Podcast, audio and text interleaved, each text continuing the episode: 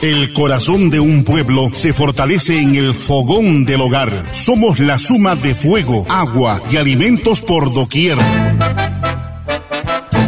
Fogones y sabores. Difunde el color y el sabor del arte, de la gastronomía, en todas las formas que nos da la belleza y el buen gusto. Bienvenidos a Fogones y Sabores, con la dirección de Fernando Escajadillo Romero.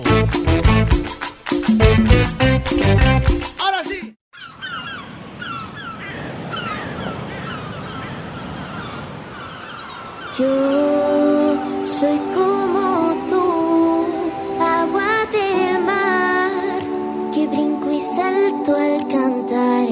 Yo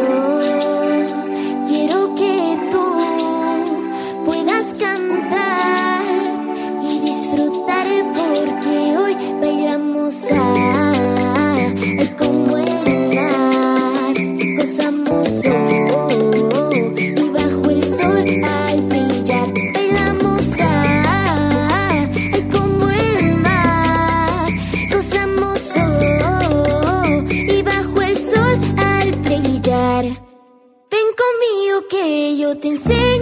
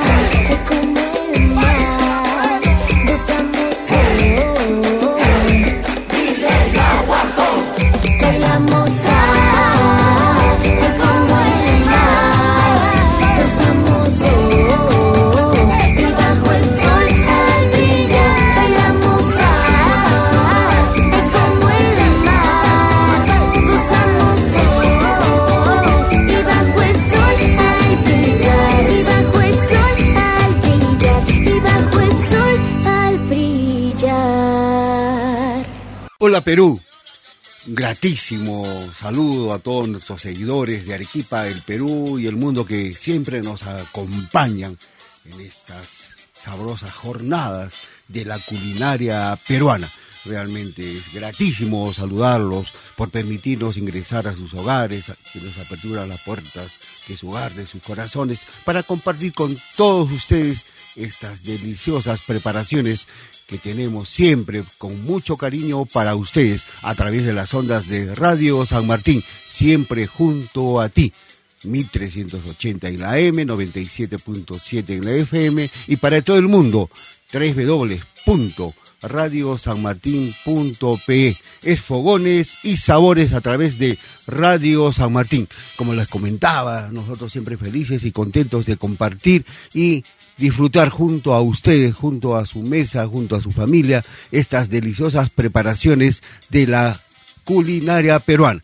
Para empezar el programa, distinguidos amigos y seguidores de Fogones y Sabores, vamos a dar la bienvenida a Giancarlo Escajadillo, nuestro productor general y comentarista gastronómico en Fogones y Sabores, porque a la vida hay que ponerle sabor y color, Giancarlo. Hola Fernando, queridos oyentes, bienvenidos nuevamente a estos encuentros culinarios con esos sabores, esos aromas, esas texturas y además esas historias que eh, cada edición nos cuentan siempre nuestros invitados. Y sí, Fernando, agradecidos por esa deferencia que tuvo Junet Valverde por invitarnos a esta edición, a Cumbre Internacional Taipá, de la cual estuvimos muy felices de participar. Convocó importantes cocineros nacionales y extranjeros comentaristas, productores. Realmente fue un encuentro muy importante del cual creo que es un galardón más para el programa Fogones y Sabores. Es cierto, Fernando, y no solo reconocer la identidad cultural eh, gastronómica del país, ¿verdad? No solo reconociendo que somos peruanos, sentirnos orgullosos por ello y también agradecer por la gran biodiversidad que tenemos. Y de hecho es el más grande seguro que el futuro eh, nos depara para eh, toda la humanidad y, sin esta tampoco no existe fundamento de la vida del hombre en el planeta y más allá de lo que nosotros podamos pensar, nuestras civilizaciones y culturas se han originado también y se han hecho en base a esta gran biodiversidad. Cuando entendamos esto, creo que vamos a sentirnos mucho más orgullosos de la gastronomía peruana, de estos productos milenarios, de este hermanamiento de los productos del campo, del mar, entender también ese eslabón importante que tiene esta gran cadena de valor que es la gastronomía peruana, reconociendo y haciendo visibles a los trabajadores del campo, hombres y mujeres, trabajadores pescadores de la mar, de ríos, de lagos, porque eso es realmente hablar de una auténtica gastronomía peruana. Y es adaptarnos también al medio ambiente natural, es una consecuencia también para de hecho proteger, defender y promover la biodiversidad y no solo tomarlo como una opción, sino como una gran oportunidad. Giancarlo, y seguiremos hablando siempre en todas nuestras ediciones sobre la identidad cultural gastronómica milenaria, que es parte fundamental, porque hay que entenderla y sobre todo saber, como dije hace un momento, qué somos, de dónde venimos y con qué nos identificamos. Y con qué nos identificamos, Giancarlo. Y de hecho, Fernando, y estamos próximos también a conmemorar el Día Nacional de la Cocina y Gastronomía Peruana, que será también un motivo de celebración en el programa. El mes de septiembre, el mes de la gastronomía peruana, el mes de la primavera, el mes de la alegría, de las flores y todo lo que tiene que ver con el mes de septiembre, un mes importante para la cocina peruana porque orgullosos nosotros de seguir promoviendo y difundiendo las diferentes preparaciones de la culinaria peruana. Pero los peruanos estamos orgullosos y tenemos sobre todo una costumbre gastronómica muy importante que es comer pescados y mariscos. Y esta vez nos vamos a remontar a un potaje exquisito, entrañable también. Y de la voz de nuestra amiga Berla Carlos de Beripés vamos a conocer esta receta y preparación del chilcano de pescado. Fogones y sabores de Arequipa. Gracias por la invitación a todo el equipo. A ver, ¿qué vamos a cocinar hoy día? Vamos a hacer un chilcano. Esta vez lo haremos de cabrilla. Ingredientes.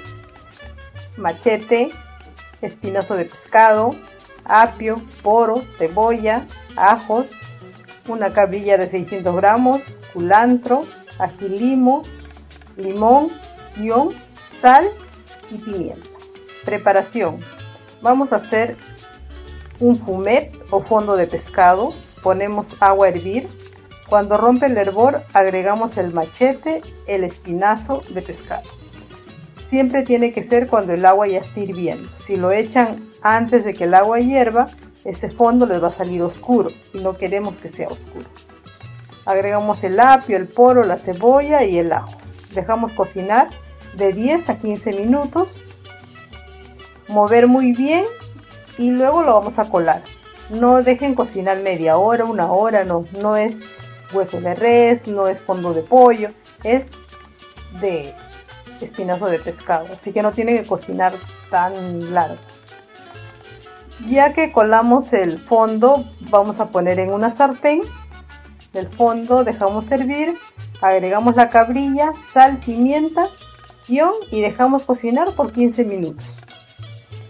Luego perfumamos con ajilimo, un toque de limón, el culantro picado. No saben, este chilcano les va a saber a gloria. Tienen que probarlo, lo pueden hacer en familia, en casita, con el pescado que ustedes tengan en casa.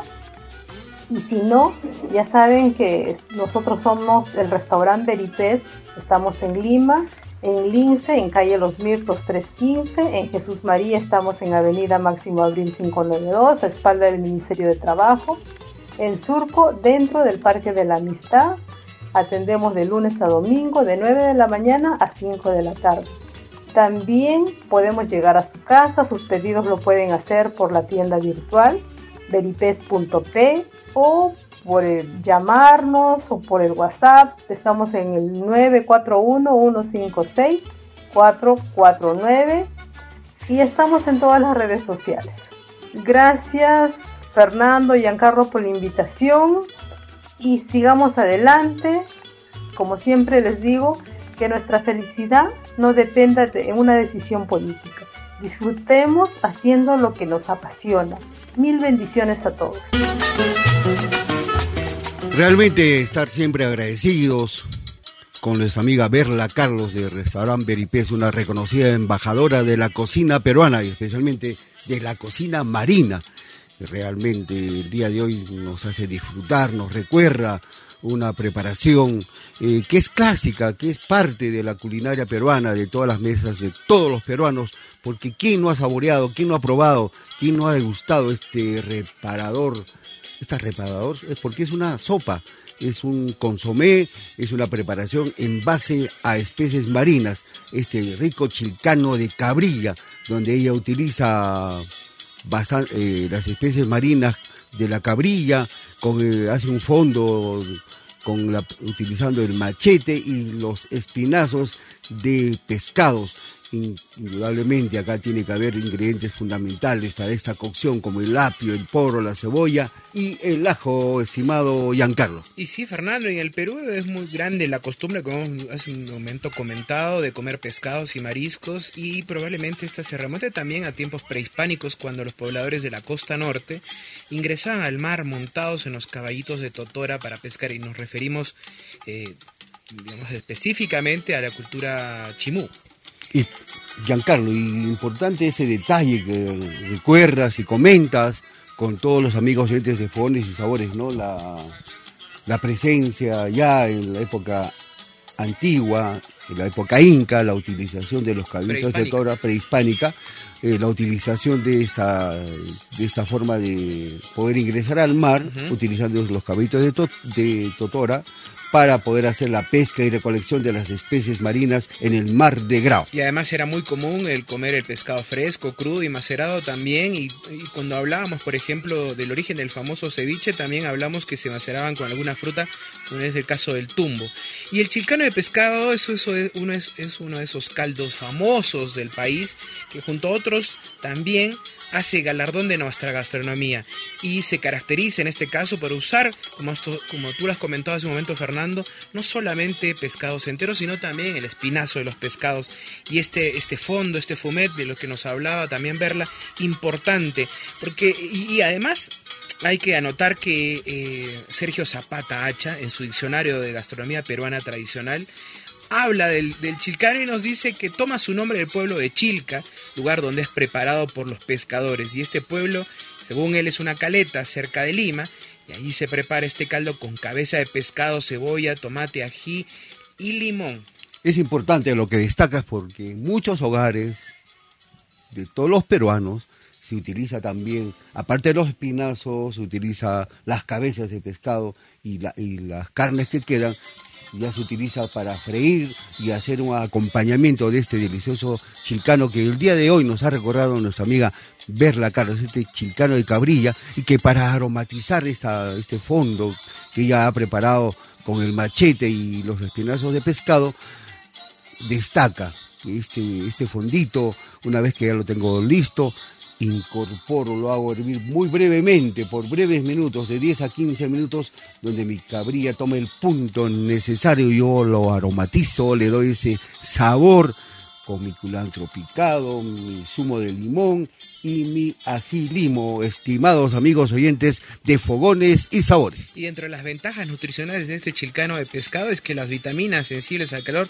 también hacen que siempre en el caso de la vitamina C, el ácido fólico, la tiamina de reflorina, sean importantes. Y adicionalmente el uso de estos pescados, ¿verdad? Que eh, nos aportan gran, eh, gran aporte en omega C, en omega 3, perdón. Y adicionalmente comentarles que en el caso de la cabrilla y también en el caso del machete, ambos pescados son de esas especies pelágicas que habitan también en aguas templadas y también en aguas frías y son muy importantes dentro de nuestras zonas costeras y se distribuyen también en gran parte de otros, de otros países como, como Chile y Ecuador.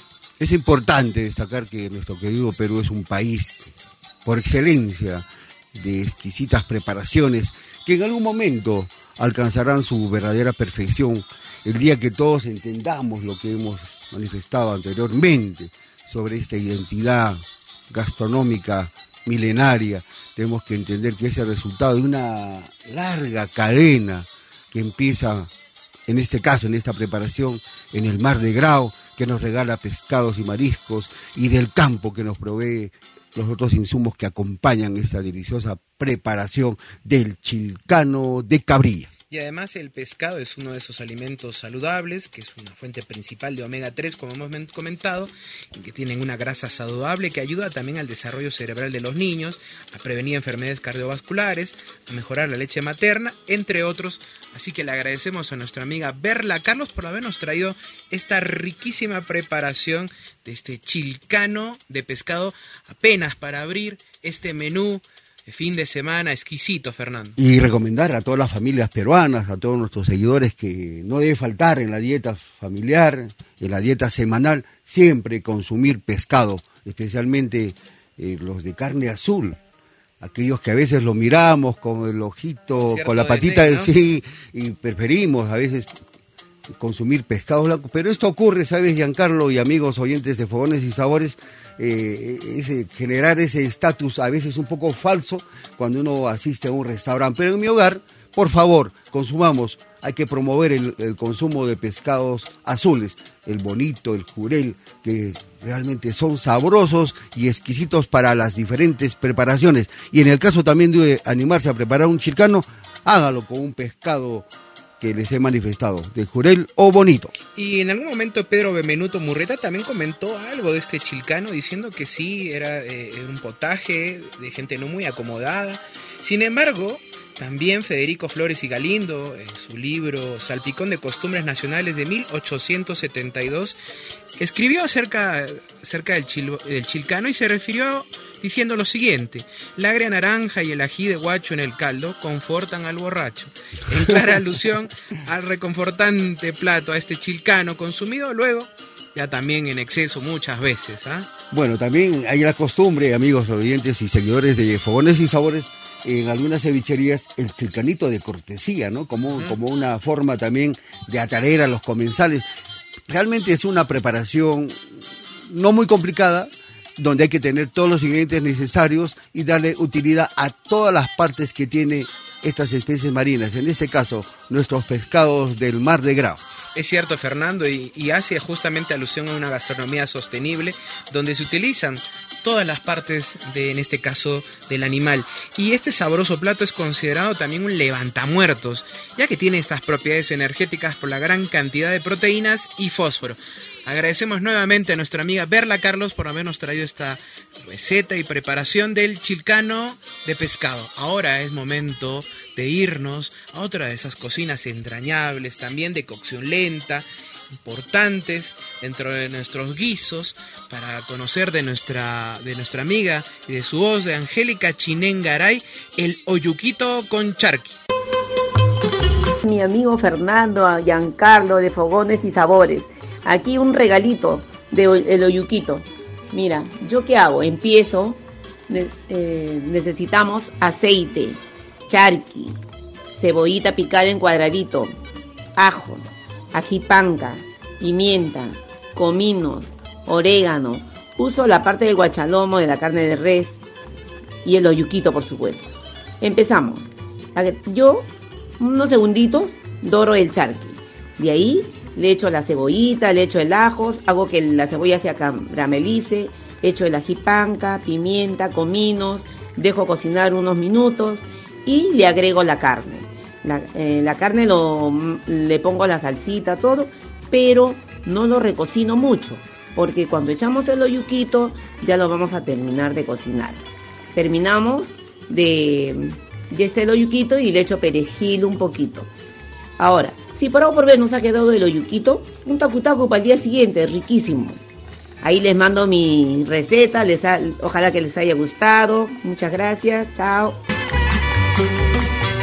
Agradecemos a nuestra amiga, la embajadora de la cocina peruana, Angélica Chinengaray, por compartir con todos los amigos oyentes de Fogones y Sabores a través de las ondas de Radio San Martín la preparación de este delicioso plato típico de todos los peruanos, el oyuquito con charqui en fogones y sabores. Y el oyuquito con charqui se considera como uno de los potajes más antiguos de la cocina peruana, esos guisos precolombinos que según los historiadores y los cronistas datan más allá de los 4500 años antes de Cristo y posee además estos dos ingredientes exclusivamente peruanos y riquísimos como son el oyuco y el charqui importante preparación, orgullosos nosotros por poder compartir con todos ustedes, amigos seguidores de Fogones y Sabores, sobre la identidad cultural gastronómica milenaria de estos dos productos que se utilizan en esta preparación que el día de hoy ha compartido nuestra amiga Angélica Chinén Garay que es el oyuco y el charqui en fogones y sabores. Y el oyuco es un tubérculo pequeño, un poco amarillento, netamente andino, perteneciente a la familia de, las tuberosas y de familias también de, las papas y son utilizados, como hemos comentado hace un momento, ya más de 4.000 años. Y adicionalmente, dentro de los datos de, que se conocen del oyuco, eh, esto... Eh, el oyuco se conoce, se conoce en quechua y en aymara y se le llama uyuku o uyuma y como hemos comentado presenta también una consistencia viscosa, sus hojas son largas y el color también dependerá mucho del cultivo, pero regularmente son amarillentos donde también este, nuestra amiga Angélica destaca la utilización como un ingrediente fundamental para la preparación de este guisado, es el charqui, Giancarlo y amigos seguidores de Fogones y Sabores, eh, este ingrediente fundamental, esta carne deshidratada de la llama, de la mano con la carne de res, donde ella destaca que utiliza el guachalomo para poder preparar este delicioso oyuquito con charqui. Debo destacar, amigos, seguidores de Fogones y Sabores que nos siguen a través de los 1380 de la M, 97.7 de la FM y para todo el mundo www.radiosanmartin.pe que el primer escrito en donde se menciona el tradicional oyuquito con charqui data de los de mediados del siglo XVII y esta se encuentra en la obra de teatro quechua, El hijo pródigo, del religioso indio Juan de Espinosa Medrano, también conocido como el Lunarejo, Giancarlo y ah. seguidores de Fogones y Sabores. Y el uyuco tiene un amplio rango también de uso culinario, mayormente se hace en sancochados, desmenuzados, rayados, molidos y horneados. Y su cultivo normalmente es propagado también plantando estos tubérculos eh, de pequeños. Y sin embargo, la planta es fácilmente también propagada utilizando los tallos cortados o los trozos del tubérculo, sin la ayuda de mayor cantidad de hormonas u otro tratamiento especial. Los tubérculos germinan y crecen fácilmente con temperaturas por encima de los 18 grados centígrados. El yuco se cultiva al igual que la oca, la mayua y las papas. Hay que destacar también, amigos seguidores de Fogones y Sabores, que el oyuco es parte fundamental, ha sido parte fundamental de la alimentación del Inca, porque eran, eh, el Inca consumía mucho de esta preparación y la disfrutaba. Y también, también hay comentarios y manifiestos sobre que también se utilizaba en forma deshidratada, como le daba la forma del chuño, Giancarlo. También este, el oyuco sufría esa transformación de la deshidratación muy parecido a la del chuño. Es cierto, Fernando, y también hay que destacar este segundo ingrediente que es el charqui, lo hemos comentado hace muy, muchos programas eh, eh, sobre la importancia de la carne charqueada, y hay que recordar que los camélidos andinos eran muy utilizados básicamente por su lana, pero también por su carne y los grandes rebaños se atrapaban también en los chacos, que eran estas grandes actividades colectivas que consistían en trazar un cerco humano alrededor de una zona y reduciéndolo mientras se hacía ruidos que iban concentrando a los rebaños atrapados en un pequeño espacio, también estos se esquilaban y se sacrificaban para justamente poder utilizar su carne y también su lana. Y luego, ya en un proceso basado en la sal y en la exposición a bajas temperaturas, el ambiente seco de las alturas andinas producía y se obtenía este riquísimo charqui que luego se conservaba y sobre todo, además, ganaba un gran valor nutricional, pues recordemos que la carne seca tiene mayor, mayor todavía aporte nutricional que la carne fresca y tiene grandes proteínas de alta calidad y muy pocas grasas, además de poder conservarse y trasladarse con gran facilidad. ¿Qué tal sabiduría, no? Para utilizar la técnica del secado, y también que les permitía que les permitía realzar los sabores de sus diferentes preparaciones. Es lo mismo que también otro ingrediente fundamental, otro producto muy preciado son los, la variedad de ajíes que utilizamos para estos aderezos. Es cierto, Fernando, y la alimentación del poblador andino está caracterizada por eso también, por la organización de la producción, su sistema de distribución y también su almacenaje, su sostenibilidad propiamente de la agricultura. Eso ha permitido también generar un valor en los cultivos andinos tradicionales, generar no solamente una diversidad y un aporte nutricional a esa alimentación, y también evidentemente han contribuido a esa identidad cultural gastronómica de la cual los peruanos nos vanagloriamos de ser también una nación eh, eh, andina y agrícola como una característica principal. Es Fogones y Sabores, difundiendo la identidad cultural gastronómica milenaria. Agradecemos siempre la participación de nuestra amiga Angélica Chinén Garay con la presentación y preparación del uyuquito con charqui. Hay que destacar que ella... y si la quieren seguir, Fernando, también pueden ver el documental en Netflix Street Food Latinoamérica, donde van a poder ver también su participación junto a otros grandes cocineros. Es una embajadora de la cocina peruana. Queremos destacar su, propuesta gastronómica. Ahí la pueden ubicar cuando visiten la ciudad de Lima, en su restaurante Huerta Chinén, en el mercado número 2 de Surquillo, ya con con esos combinados, ¿no? Esos espectaculares preparaciones que ella tiene en la 620, en el puesto 620 en el mercado número 2 de Surquillo. Momento de la parte dulce del programa. No falta, ¿no? No falta siempre. No, tenemos que y en este menú de fin de semana y así que para seguir celebrando también la gastronomía peruana vamos a hacer un breve viaje imaginario por el mundo de los postres y nos traslademos para escuchar a Beatriz Vargas con un riquísimo queque de chocolate. Hola Giancarlo y Fernando de Fogones y Sabores, mi nombre es Beatriz Vargas y soy de Floripa Pasteles y Flores.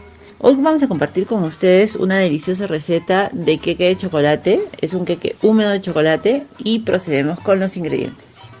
Vamos a necesitar tres huevos, una cucharadita de vainilla, 3 tazas de harina sin preparar, una taza de cocoa, una cucharadita de bicarbonato, una taza y media de leche UHT, una taza y media de aceite vegetal, dos cucharadas de vinagre tinto y dos, eh, perdón, una taza con tres cuartos de azúcar blanca, azúcar común. Bien, vamos a proceder con la preparación. Primero es importante que recordemos que todos los insumos tienen que estar a temperatura ambiente. Eh, vamos a prender el horno a 180 grados y también vamos a tener nuestros moldes o el molde que vamos a utilizar listo para poder verter la masa cuando ya la tengamos preparada. Este molde de preferencia tiene que ser un molde de 26 centímetros de diámetro con hueco la receta exacta para ese tipo de molde o puede ser también molde, si es que no tienes ese molde, puede ser un molde que tenga una capacidad aproximadamente como para 2 litros y medio. Em, primero lo que vamos a hacer es, vamos a cernir nuestros secos, es decir, vamos a pasar tres veces por tamiz nuestra harina con la cocoa y el bicarbonato. Luego vamos a crear nuestra buttermilk o vamos a cortar nuestra leche. Mezclamos la leche con el vinagre y ambos los dejamos reposando.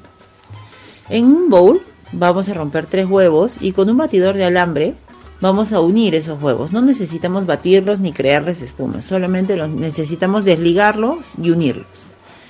A esto le vamos a agregar el buttermilk que ya está hecho, es decir, la leche cortada, la vamos a agregar a los huevos y posteriormente la vainilla y el aceite. Todo lo vamos a unir rápidamente con nuestro batidor de globo. Luego, máximo en tres tandadas, vamos a, verter toda la harina que tenemos.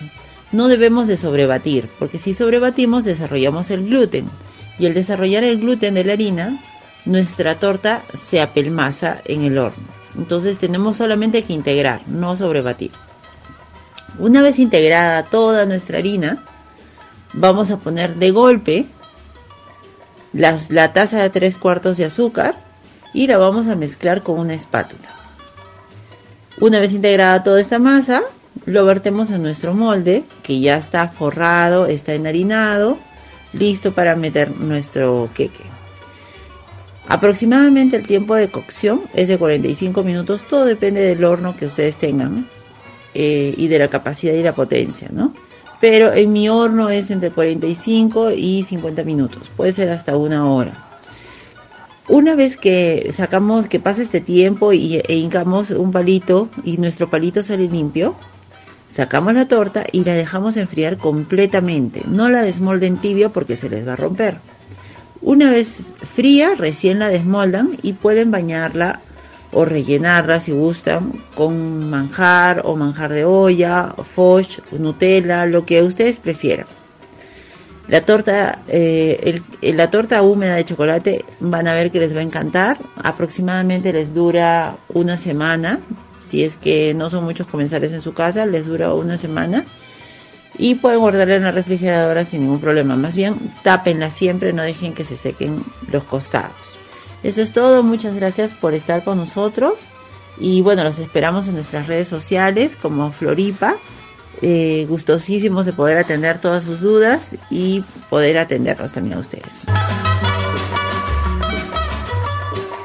Agradecemos a nuestra amiga Beatriz Vargas, una repostera artesanal arequipeña, con su emprendimiento Floripa Pasteles y Flores, que el día de hoy ha compartido con todos ustedes amigos seguidores de Fogones y Sabores, este rico queque de chocolate húmedo para que podamos disfrutar en familia y de paso endulzar y seguir deleitándonos y compartiendo en nuestra mesa familiar con esta dulce preparación que el día de hoy nos ha presentado. Es Fogones y Sabores a través de las ondas de Radio San Martín, siempre junto a ti. 1380 en la M, 97.7 en la FM y para todo el mundo, www.radiosanmartin.p. También a nuestros seguidores les recordamos que nos pueden seguir a través de nuestras plataformas virtuales. En Facebook nos encuentran como Fogones y Sabores. En Instagram, Fogones y Sabores Perú. La cocina peruana es cultura e identidad de todos los peruanos. Es cierto, Fernando. Y hablar cuando hablamos de dulce, definitivamente a mediodía, a la hora del loncho, tan solo por engreírse, siempre cae bien. Sobre todo un queque de chocolate. Y de hecho, los postres son bien recibidos en cualquier momento. Y por suerte, hay quienes todavía conservan las tradiciones de luego de un menú degustar también una o la sobremesa de gustar un riquísimo postre. En este caso... ¿Quién se resiste, Giancarlo? Creo que nadie. Nadie, nadie se resiste y nos ha traído nuestra amiga Beatriz Vargas un riquísimo queque de chocolate húmedo. Y el Perú también ha sido desde sus inicios una tierra generosa donde lo dulce siempre ha estado presente a lo largo de su historia, en todas sus mesas. Si bien también la llegada de la caña de azúcar abrió grandes posibilidades, la fusión con elementos y elaboraciones existentes produjeron una mixtura importante, retroalimentando también muchos años y mucha experiencia sobre la tradición de los dulces. Le agradecemos a Beatriz Vargas por compartir y recordar siempre que en una mesa familiar no debe faltar un postre, un dulce. El diario nos ha compartido la preparación de este rico queque de chocolate húmedo y le deseamos muchos éxitos en su nuevo emprendimiento, Floripa Pasteles y Flores. Así que ubíquenla en las redes sociales a nuestra amiga Beatriz Vargas. Ella le va a endulzar la tarde le va a endulzar los eventos, le va a endulzar su reunión familiar con sus deliciosas preparaciones que ya nos tiene acostumbrados. Es fogones y sabores a través de Radio San Martín. Y en los siglos XVII y XVIII, Fernando, lo religioso tuvo un papel fundamental. Y así surgieron, entre otras, también eh, no solo las obras arquitectónicas en los conventos, sino también que eh, estos guarnecían también unas damas que en oración también y luego en sus momentos, quizá y probablemente de ocio, también hacían recetas, elaboraban recetas dulces y definitivamente fue ingeniamente una de esas escuelas culinarias que hoy podemos conocer. Y durante esas sesiones culinarias las religiosas también acompañaban a, las esclavas y a las criadas, y también ellas aprendieron mucho de esas técnicas, y estas mujeres también enseñaron a sustituir algunos de los elementos de las recetas llegadas por la colonización, y también ahí la, la, variante de la harina de trigo por la harina de chuño, en el caso de los bizcochuelos, y entre otros, y también la nueva aristocracia eh, gustaba también de estos grandes banquetes en los que siempre los dulces eran infaltables. Así que a tomar nota de todos los ingredientes y también algunos tips que ha compartido nuestra amiga Beatriz Vargas sobre la temperatura del horno, 180 grados centígrados, el tamizado de los, de los ingredientes secos por tres veces consecutivas, el momento también de cortar eh, los ingredientes, la leche UHT con el vinagre y un detalle importantísimo que a veces confundimos, ¿no? El momento que estamos batiendo los huevos es solamente para que se unan, no generar eh, que se genere un batido, sino que se unan los dos ingredientes, tanto la yema como la clara, y así va a ser un éxito la preparación de este rico queque y los diferentes postres que usted se anime a preparar. Y además no hay que perder la sana costumbre de engreír el paladar con un riquísimo dulce y sobre todo un rico queque de chocolate húmedo. Y es momento ahora de agradecer, hemos llegado a la parte final del programa y es momento de agradecer a todos nuestros invitados. Porque la cocina nos une, nos integra, es orgullo de todos los peruanos, es fogones y sabores a través de las ondas de Radio San Martín 1380 en la M, 97.7 en la FM y para todo el mundo www.radiosanmartin.p. Sí, Giancarlo, lo has recordado muy bien. Hay que agradecer siempre, siempre primeramente a Dios porque nos da esta oportunidad de seguir difundiendo y promoviendo la cocina peruana. A nuestra amiga Berla Carlos, una embajadora de la cocina peruana desde su espacio gastronómico Beripes, nos ha compartido el chilcano de Cabrilla el día de hoy. A otra embajadora, importante figura de la cocina peruana, a nuestra amiga Angélica Chinén Garay, con la preparación del oyuquito con charqui, desde su espacio gastronómica, el restaurante Huerta Chinén en el mercado número 2 de Surquillo, y a nuestra amiga, a nuestra emprendedora, a nuestra repostera artesanal arequipeña, a Beatriz Vargas, con la preparación del queque de chocolate húmedo a través de Floripa pasteles y flores. Y hemos hecho un recorrido por la cocina marina, luego nos hemos ido también a ese mundo de las cocinas lentas, de cocción lenta, para conocer ese riquísimo yuquito con charqui y también hemos degustado de un riquísimo queque de chocolate. Hemos celebrado la maravillosa variedad de ambientes naturales, climas y la biodiversidad que ofrece el Perú junto a su civilización milenaria que lo convierten en una de las cunas de la biodiversidad en el mundo. Hemos tenido un encuentro con sabores, texturas, aromas y con grandes historias. Y hacemos también ratificado nuestro compromiso con la gastronomía peruana. De nuestra parte, Giancarlo, ya llegamos a la parte final, siempre complacidos y agradecidos con todos nuestros seguidores.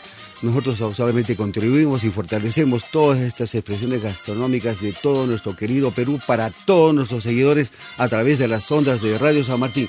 Nos despedimos hasta nuestra próxima edición. Buen provecho, bendiciones a todos. Vamos para.